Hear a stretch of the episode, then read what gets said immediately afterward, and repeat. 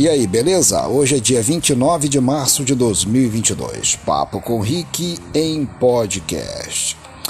De ontem para hoje, previsão de greve dos rodoviários no Rio de Janeiro, mas foi uma greve mais ou menos, me parece que já está tudo normal. A justiça pediu, bateu o martelo e os rodoviários voltaram ao trabalho. Os ônibus circulam normalmente no Rio de Janeiro. Os garis da Conlurb também aqui no Rio de Janeiro estão em greve, também com a possibilidade do volta não volta.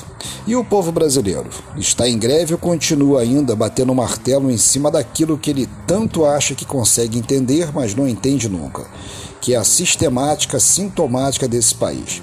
Será que até o final do ano teremos mudanças assim um tanto ou quanto mais ou menos, ou radicais, para mostrar uma diferença no ano de 2023 para o país. Teremos eleições esse ano, em 2022, em outubro, e com certeza teremos primeiro e segundo turno com o de lá e o de cá, e quem sabe uma disputa acirrada para saber quem vai governar o Brasil a partir de 2023. Estão abertas apostas, mas eu acredito que com um pouco menos de ansiedade do povo também, porque me parece que a nostalgia acabou. E se não houver uma mudança um tanto ou quanto legal, daqui a pouco o povo também vai tomar uma certa antipatia por aquilo que já tem.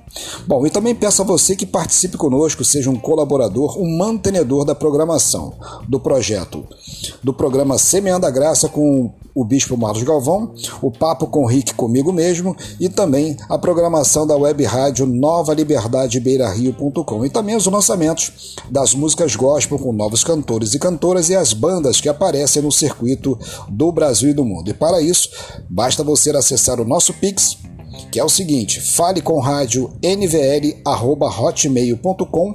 O Pix é esse a chave. Fale com rádio nvl@hotmail.com. Fique na paz, um grande abraço e tchau, tchau.